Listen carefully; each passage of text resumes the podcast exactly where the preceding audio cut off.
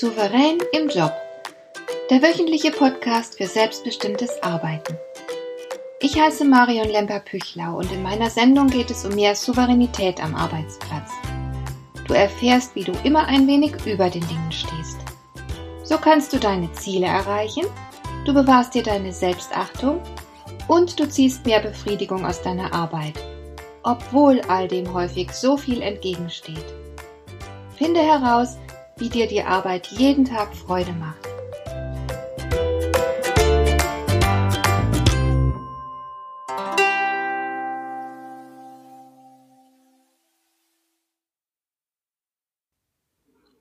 Heute möchte ich dir zwei kurze Geschichten erzählen, die sich zwar mit unterschiedlichen Personen zu unterschiedlichen Zeiten und auch an unterschiedlichen Orten abgespielt haben, aber ganz deutlich dasselbe Muster erkennen lassen.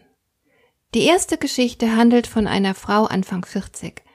Sie hatte jahrelang einen Job gemacht, in dem sie nicht glücklich war, und als sie 40 wurde, da fühlte sie ganz deutlich, dass sie einfach nicht mehr so weitermachen wollte. Sie hat also ihren Job gekündigt und ein Studium begonnen. Sie wollte nochmal von vorn beginnen, bevor es womöglich zu spät dafür war. Sie kam zu mir in die Beratung, weil sie sehr unglücklich über die Reaktionen ihrer Umgebung war. Denn ihre Freunde und Bekannten machten sich über sie lustig. Sie entwerteten sie sogar, indem sie sie für übergeschnappt erklärten. Niemand ermutigte sie oder akzeptierte wenigstens ihre Entscheidung. Und ihr Ehemann sabotierte sogar ihr Studium. Wenn sie am Schreibtisch saß und lernte, verlangte er, sie solle Essen kochen und so weiter. Es war wirklich haarsträubend, welche Erfahrungen sie mit ihrer Umgebung machte, seit sie den Job geschmissen und ihr Studium gestartet hatte. Die zweite Geschichte, die ich dir erzählen möchte, die ist ganz ähnlich verlaufen. Eine Angestellte war mit den Umständen an ihrem Arbeitsplatz nicht zufrieden. Sie hatte sehr konkrete Wünsche und Vorstellungen, was sie anders haben wollte. Eines Tages ist sie zu ihrem Chef gegangen und hat mit ihm ausführlich darüber gesprochen. Gemeinsam haben sie sich beraten und auch andere wie Fachleute aus der Personalabteilung hinzugezogen. Am Ende wurden die Wünsche der Mitarbeiterin rundum erfüllt. Die Umstände wurden so geändert, wie sie das haben wollte. Und jetzt begannen die Probleme. Denn die Kollegen, die im Übrigen von der Veränderung in keiner Weise betroffen waren, trotzdem, die Kollegen nahmen ihr die Angelegenheit sehr übel. Sie fanden es unverschämt, wie man so viel für sich fordern konnte. Es kam ihnen unsozial frech und geradezu unanständig vor, sich so zu verhalten. Die betreffende Mitarbeiterin musste viele Gespräche führen und sich immer wieder erklären und rechtfertigen, um Verständnis werben. Sie wollte natürlich ein gutes Arbeitsklima haben und die Kollegen nicht vor den Kopf stoßen. Es war keine leichte Zeit für sie. Das Muster in diesen beiden Geschichten ist dasselbe. Die Umgebung reagiert ablehnend und empört, nachdem jemand seine Arbeit nach eigenen Bedürfnissen verändert hat. Beide Frauen haben ein Muster durchbrochen, Sie haben den vorgezeichneten Weg verlassen und sich an ihren eigenen Bedürfnissen orientiert, statt an den Erwartungen der Umgebung. Und sie wurden dafür bestraft. Was glaubst du, warum die Menschen in der Umgebung dieser Frauen so verständnislos und ablehnend reagiert haben? Warum haben sie sich nicht einfach über die positiven Veränderungen mitgefreut oder sich wenigstens neutral verhalten? Warum war ihre Reaktion so heftig? Ich glaube, du kennst die Antwort und ich vermute auch, dass du schon selbst derartige Beobachtungen gemacht hast. Die beiden Frauen haben den Menschen in ihrer Umgebung vorgelebt, dass man mehr aus dem Leben, mehr aus den Umständen für sich herausholen kann, dass man sein Glück selbst in die Hand nehmen kann und dass das funktioniert, dass Mut und Entschlossenheit etwas bewirken, dass man nicht in einer Situation verharren muss, die mittelmäßig, langweilig und unbefriedigend ist, dass man tatsächlich mehr aus allem machen kann, wenn man nur klare Ziele hat und einfach mal loslegt. Und dieses Verhalten ist wie eine Ohrfeige für alle, die faul und feige sind, die aus Bequemlichkeit und Angst in einer unbefriedigenden Situation verharren. Es ist eine Ohrfeige für alle, die sich viel zu bereitwillig abfinden, für diese Menschen ist es sehr schmerzlich, wenn sie am Beispiel eines anderen sehen, was man alles aus seinem Leben machen und herausholen kann, wenn man will.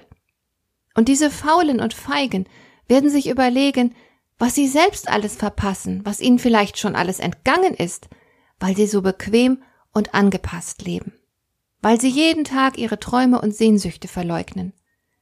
Das wollen sie sich auf keinen Fall bewusst machen. Das wäre viel zu schmerzlich.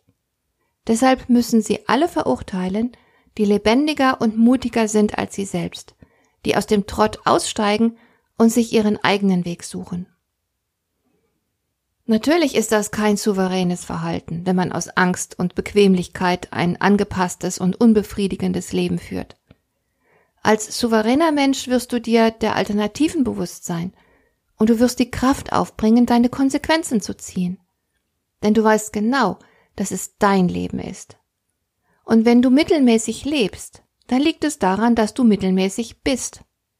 Wenn dir dein Leben langweilig erscheint, dann deshalb, weil du selbst langweilig bist. Dein Leben spiegelt deine Persönlichkeit.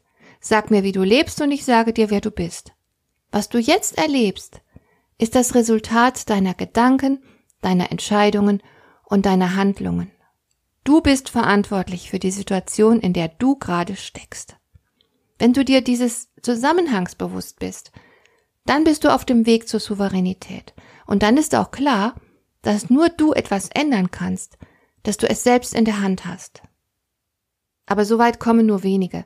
Die meisten machen andere für ihre Situation verantwortlich. Sie haben die Regie in ihrem Leben längst abgegeben.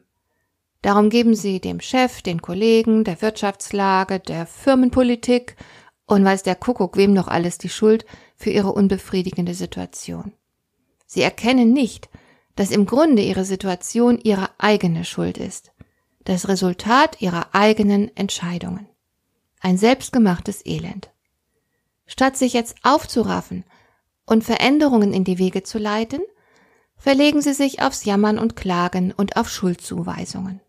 Dabei wäre es so einfach, etwas zu ändern. Es mag mit harter Arbeit verbunden sein, aber im Prinzip ist die Sache nicht kompliziert. Die Mitarbeiterin hat es vorgemacht. Du gehst zum Beispiel zu deinen Vorgesetzten, erklärst ihnen, was du brauchst und beginnst zu verhandeln. Das mag nicht in jedem Fall auf der Stelle erfolgreich sein, aber unterm Strich ist es auf jeden Fall erfolgreicher und vielversprechender als fortwährende Resignation und Passivität. Es gibt immer Wege aus dem Schlamassel heraus. Es gibt Wege zu mehr Glück, Erfüllung und Erfolg. Aber um diese Wege zu erkennen und gehen zu können, musst du zuvor akzeptieren, dass du selbst schuld bist an deiner aktuellen Situation. Wer die Verantwortung dafür von vornherein ausschließt, wer sich als Opfer betrachtet, wird logischerweise auch kaum Möglichkeiten zu seiner Rettung sehen. Er macht sich selbst zum Ausgelieferten, der hilflos ist und dessen Schicksal von äußeren Faktoren bestimmt wird. Das ist das Gegenteil von souverän.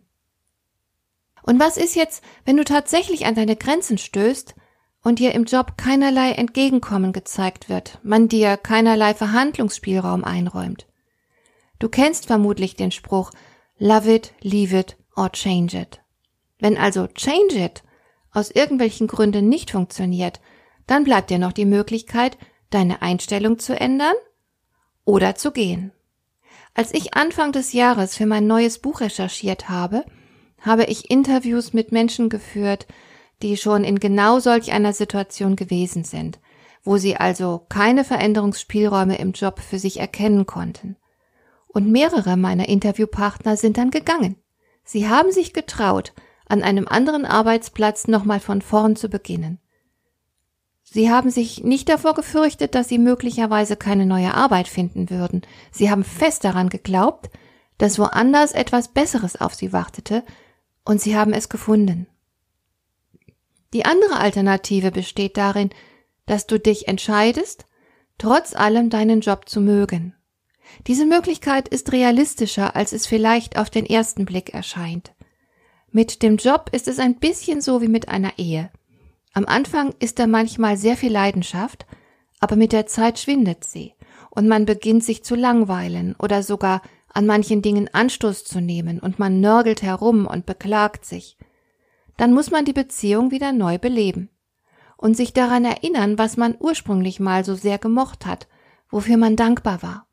Das Problem ist, dass wir Negatives schneller und auch intensiver wahrnehmen als Positives. Deshalb verlieren wir in Beziehungen, und dazu gehört eben auch unsere Beziehung zu unserem Job, wir verlieren also schnell den Blick für die guten Seiten. Das Gute nehmen wir irgendwann für selbstverständlich. Wir sind nicht mehr dankbar dafür. Und wir freuen uns auch nicht mehr daran. Das Schlechte springt uns hingegen geradezu ins Auge.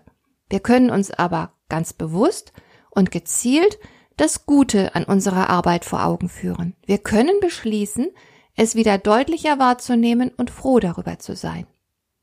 Aber ganz gleich, wie du mit deiner Arbeit umgehst, für welche Handlungs- oder Sichtweisen du dich bewusst oder unbewusst entscheidest, was du erlebst, ist das Resultat deiner Entscheidungen.